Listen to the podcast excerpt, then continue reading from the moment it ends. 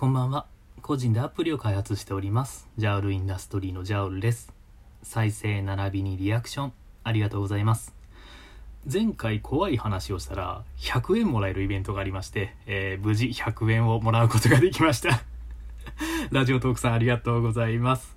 あの、前回消えた黒猫と歌う唇という話をしたんですけど、本当は歌う唇じゃなくて、誰かのスリッパという話をしようと思ったんですけど、文字数が多くなってしまったんでやめたんですよね。で、前回の配信に関して面白かったと反応いただきましたので、えー前回入れ替えた誰かのスリッパという話を今回しようと思います。これも大学の研究室であの論文を書いてた時の話なんですよ。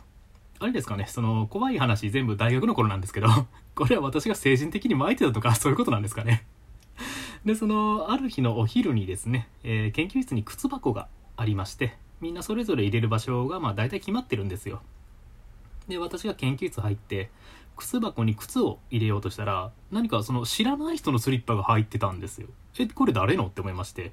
で、研究室にいた後輩に聞いたんですよね。なんか私のところにあの知らない人のスリッパ入ってるんだけど、これ誰のか知らないって聞いたら、あ、ジャウルさんのじゃないんですねって言われまして。でもあの、まあ、仕方ないんであの別の場所に靴入れたんですよ。あの他の研究室のメンバーに聞いてもその誰も分からなくて。で、そのスリッパがの汚くてですね、そのところどころ破れて中のスポンジ見えたりしてるんですよね。なんかあの、色も古ぼけてるような感じでしたし。あの、まあ、誰か適当に靴箱に突っ込んだのかなって思いまして、まあ、気にはしなかったんですよ。で、その日はあの普通に帰りまして、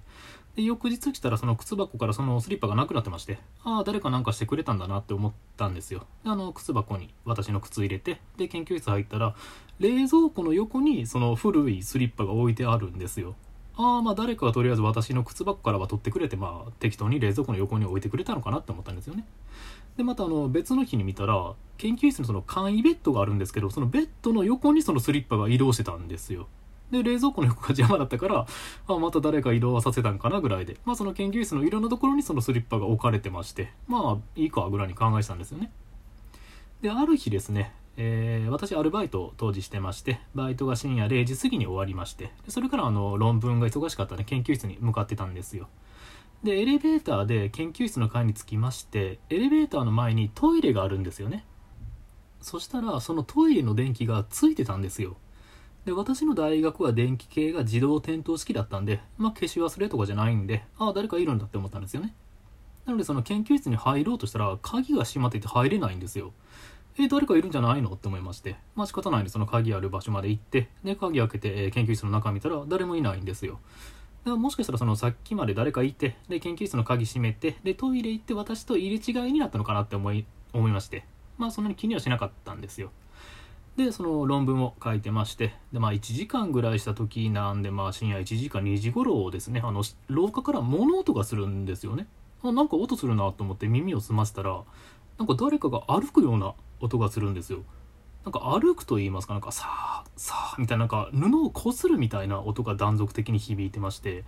で、イメージとしてはその廊下をなんかこすりながら歩くみたいな感じですね。まああの、足を上げずにその、いわばムーンウォークみたいな感じで移動してくるような。で、そのさーってこするような音が徐々に、その私の研究室の扉に近づいてきたんですよ。で、え、この時間に研究室に来るって何？って思いまして。まあ、その私も深夜0時にね、あの、研究室に来てるんで、あの、人のこと言えたきりじゃないんですけど。で、その扉の前でその音が止まったんですけど、入ってこないんですよ。扉の前でその携帯でもいじってるのかなって思って待ってたんですけど、まあ、それでも入ってこなくて。でも正直めちゃくちゃ怖いですよね。深夜2時頃に誰か来たって。なんでもう扉を凝視してまして、もう身構えてたんですよ。何が入ってくるんだ一体みたいな。で、あの、まあ、時間待ちまして、でも結局入ってこなかったんで、いやもうこっちからも行ったろって思って、あの、扉を開けたら、まあ、誰もいなくてですね。で、私が扉を開けたことで、その、廊下の電灯がの自動点灯したんで、まあ、誰もいなかったんですよね。で、あの、ふと気づくんですよね。あ、そういえばあのスリッパどこにあるんだろうと思いまして。で、ちょっと気になっちゃいまして、その冷蔵庫の横とか、あとそのベッドの横にもないんですよ。で、あ、そういえば、あの、さっき、さーさーって音聞こえたけど、あれスリッパ引きずる音にすごく似てるって思って、もうその瞬間、あもう怖怖って思っていまして、もう研究室急いでて、もう鍵閉めて、もうその日は帰ったんですよね。で、その翌日とかも、そのスリッパ見なかったんですけど、で、また数日後に、まあ、研究室にやっぱりあって、であの冷蔵庫の横とかでそのベッドの脇とかにあってでなんか徐々に私の机に近づいてきてるなって思ったんですよ。である日ですねもう最終的にその私の机の真横にそのスリッパが来ましてその日の夜に私あの悪霊に襲いかかられて僕死んだんですよ。まあ、っていうのは冗談で、まあ、最終的にもう何もなかったんですね。あの、まあ、誰のかわからないスリッパが、あの、そこかしく置かれてたってだけで、はい。まあ、別にね、それ以降はなんかこれといって何もなかったですね。それに関しては。もう最後あたりそのスリッパに対して、あれ、これ誰のなのって切れてましたからね。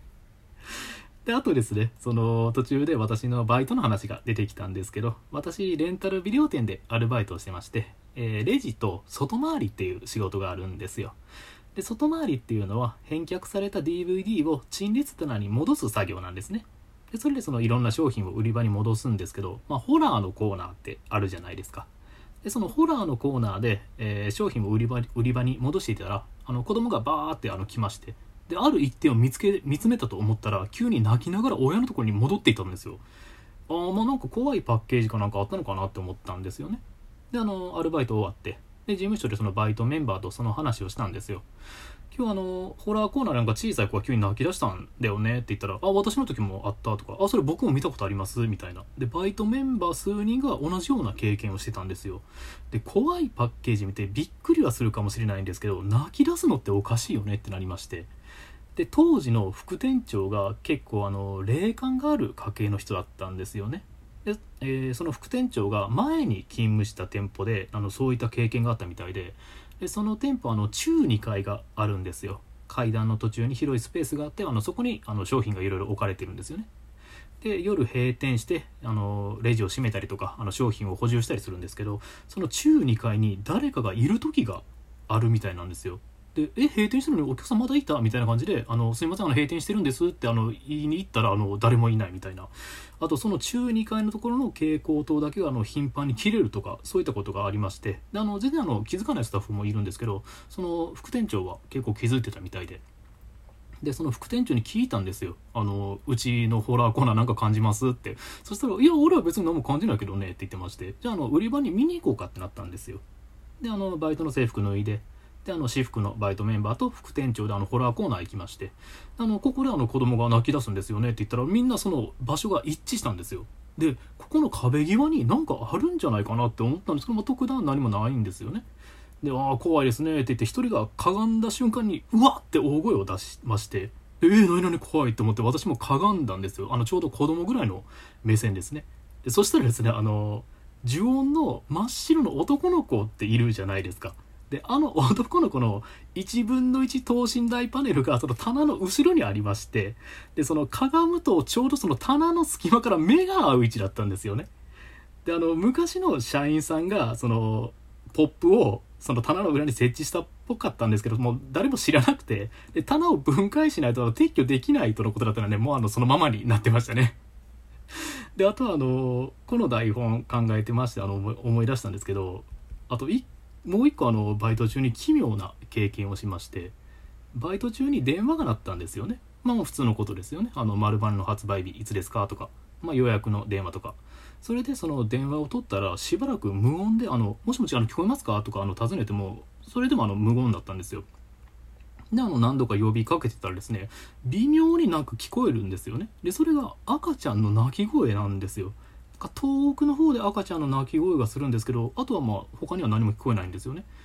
もうあの電話があの何だったのかっていうのが今でもちょっと 怖いんですよね。まああのなんかのねあの手違いでその電話が通じてしまって、まあ、それにあのお父さんとかお母さんが気づかなくてあのそのままだったとかでねあの勝手に思ってますけどね。あの怖いこと考えるとあのいくらでも考えられてしまうので。もうこれについてはね、あの、考えないように、え、しております。えー、最後までお聴きいただきありがとうございました。えー、今週のアプリ進捗ですが、え4連休でしたね。え4連休だったので、あの、新作アプリの PV が、えまあ大体できましたね。まだあの、いろいろと仮組なんですけど。あの、アプリ自体もね、まだ完成してないので、え最終的な完成はまだ先になりそうですね。であのこちらの PV につきましてもあの強力なね助っ人をこちらのラジオトークで見つけましたので、えその方にご協力いただこうと思っています。なんか久しぶりにアプリ関係で大きな進捗が出せたような気がしますね。あとあのアプリ関係の、えー、アプリ開発関係の記事を書いたらあの天城府を開けるよってあのイベントがあったのであのその記事を書かないといけないですね。